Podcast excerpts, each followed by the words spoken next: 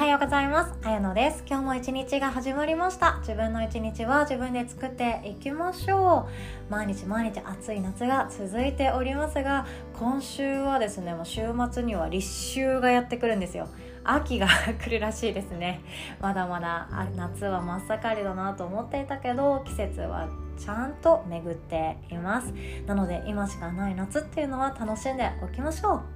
でですねまずはじめにお知らせさせてください。今週の日曜日、えっと、次の日曜日ですね。8月8日の日曜日は夜8時半から無料のワークショップヒーリングヨガをオンラインで開催させていただきます。今回も前半は手帳を使って自分と向き合う時間後半は私の好きなコラムをお話しする時間なんですけど今回はですね意外とご要望が多かった苦手な人との付き合い方っていう内容にしていきたいと思って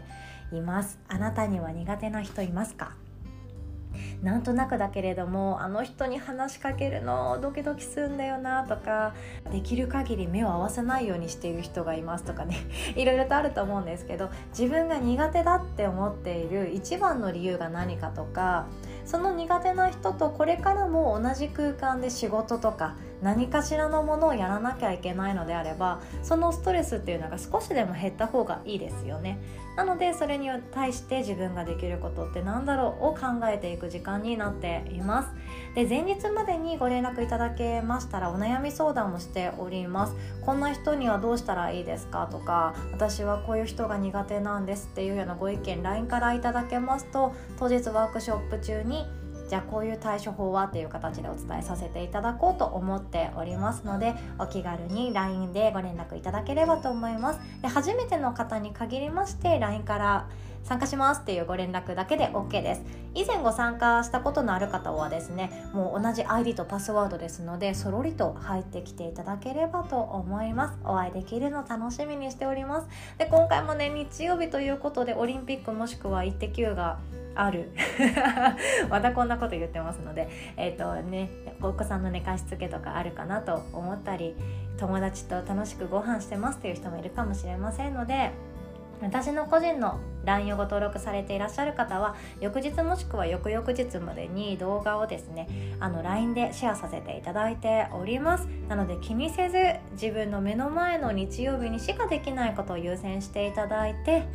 私のものは動画で後ほどチェックするっていうのでもいいかなって思っております。優先順位つけれるっていうのはとても大事ですよ。自分の心の声を聞いてあげてください。ではですね今日は何のお話を一緒に学ぼうかなと思ったんですが誰からも嫌われない人ってなりたくないですか？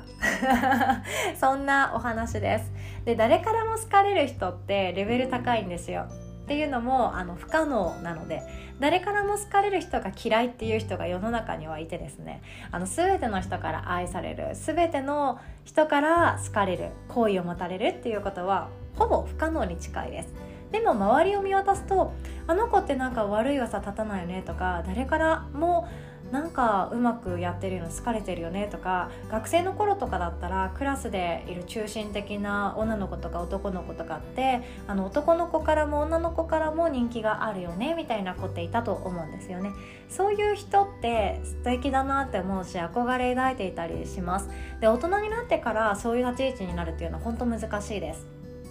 みんなそれぞれの好きと嫌いっていうのを理解し始めているし万人受けする人っていうものもあの裏を返せば八方美人だよねみたいなそんな捉え方をするちょっとねあのネチネチっとした人も中にはいるので全ての人から愛されるというのがさらに難しくなってきてはいるんですけれどもじゃあ自分が接している周りの人とか自分が大切だなって思っているコミュニティの人からはまあ、できれば誰からも嫌われたくないよねっていうのが本音だと思うんですよ。私も実際そうです。まあ、今日はですね私の大好きな幸せホルモン的なお話がしたかったんですよ。で誰からも嫌われない人っていう特徴が何があるかというとなんとなく想像できた人もいるかもしれないですね。オキシトシンっていう幸せホルモンがあります。このオキシトシンの分泌がたくさんできている人もしくは毎日毎日安定的にちゃんと分泌されている人っていうのは誰からも嫌われない人って言い切るよりかは嫌われづらい人っていう感じですね。のイメージしていただければと思います。でオキシトシンって本当誰でもすぐ生み出すことができます。でオキシトシンが豊富な人がコミュニティの中にいればそれだけで場って場場っていうかコミュニティの場所とか雰囲気ですね。それが和やかになったりとか居心地が良くなっていくんですよ。これは本当不思議でなんとなくだけどこの人がチームにいたら大丈夫な気がする。っていう瞬間過去にありませんでしたか？例えば高校とか大学とか新しい全然違う人生を始める瞬間ってめちゃくちゃ不安だと思うんですけど例えばじゃあ同じ高校から1人だけ知り合いがいてその子が同じ大学しかも同じ学科に行ってくれるっていうことが判明したとしてしかもその人って誰からも愛されていてなんかこの人安定的だからそこまで仲良くなかったけど私うまくやっていけそうな気がするなとかっていうイメージって持ちやすかったりするんですよね。でその子とあの一緒にじゃあ入学式行きますっていう約束ができただけで多分ホッとすると思うんですよ。あの子があのいるだけできっとコミュニティっていうものも安心して過ごせるものになるし友達が一人もできなかったとしてもまあなんとかなるだろうなって思ったり心強く感じると思うんですよね。で実際新しい毎日が始まってみるとそういう安定した子オキシトシンが、まあ、結論言うとオキシトシンが豊富な子のそばにいるだけでみんな和やかになっていくし喧嘩っていうものが別の形で収まっていくっていうのがほとんどなんですね。なのでオキシトシンがより多く分泌されているだけで場雰囲気っていうものは和やかになっていきます。だからこそ誰からも嫌われないっていうのは言い過ぎかもしれないですけども嫌われづらいしその人以外の人人と人他人同士っていうものも喧嘩とか悪口っていうものが生まれづらくなっていくんですね。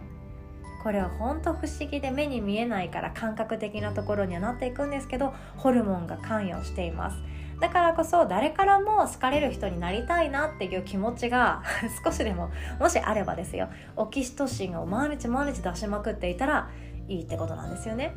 で誰からも嫌われたくないな。もしくは嫌われても仕方がないけれどもできる限り自分が大事にしている人とは両思いでいたいなっていう場合もそうですね。オキシトシンっていうのがキーワードになっていきます。でオキシトシンっていうのはこれまでもたくさんお伝えしてきたしこれからもお伝えする予定なんですけどもハグが一番いいんですよね。なので家族とのハグお子さんとおはようのハグするとかあの一人暮らしですっていう方はクッションとか枕あとはふわふわの毛布とかブランケットをハグしてあげるっていうのも心から落ち着くしオキシトシンっていうのは出やすくなっていきます。あとはペットショップに行くとかもいいですね。あのニャンニャンとかワンワンを見に行くっていうのもめちゃくちゃいいんですよ。愛情ホルモンお世話してあげたいなんて可愛いんだっていう関係とても感情とても大事だったりもします。であとはよく私もお伝えするんですけども職場の人とか、まあ、自分が属しているコミュニティで自分から自ら何か手伝うことはありませんか？とか私は何かやりましょうか時間があるのでっていうふうに自ら相手の相手が楽になるように働きかけるっていうのもオキシトシンは出ていきます。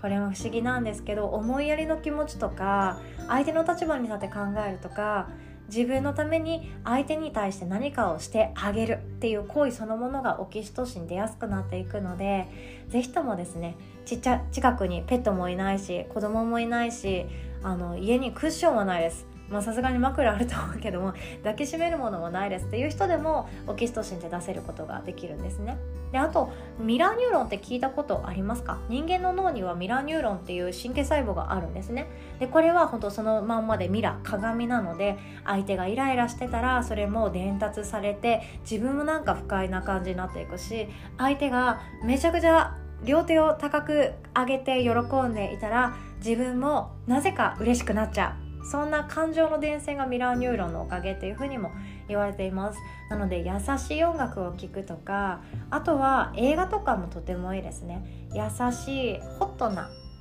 ハートフルな映画を見る。ディズニー映画とかとても良かったりしますよね。途中ピンチがあるけど最後は必ずハッピーエンド。それがディズニーのいいところです。なのでそういう家族で見られて周りの人を大切に思えるような心がポカポカになるような映画とかドラマを見るっていうだけでも良かったりするわけなんですよ。なのですぐにでもできそうじゃないですか。一つ一つはシンプルな行為なんですけれどもそれが日々日課になっていたり毎日忙しすぎて毎日は無理だよっていう場合でも週に1回例えば月曜日の朝とか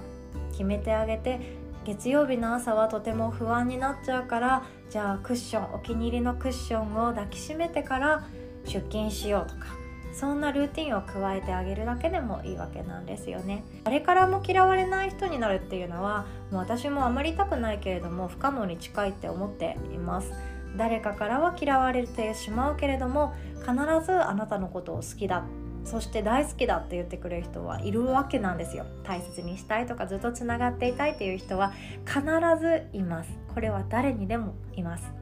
なので心配しなくっても大丈夫です。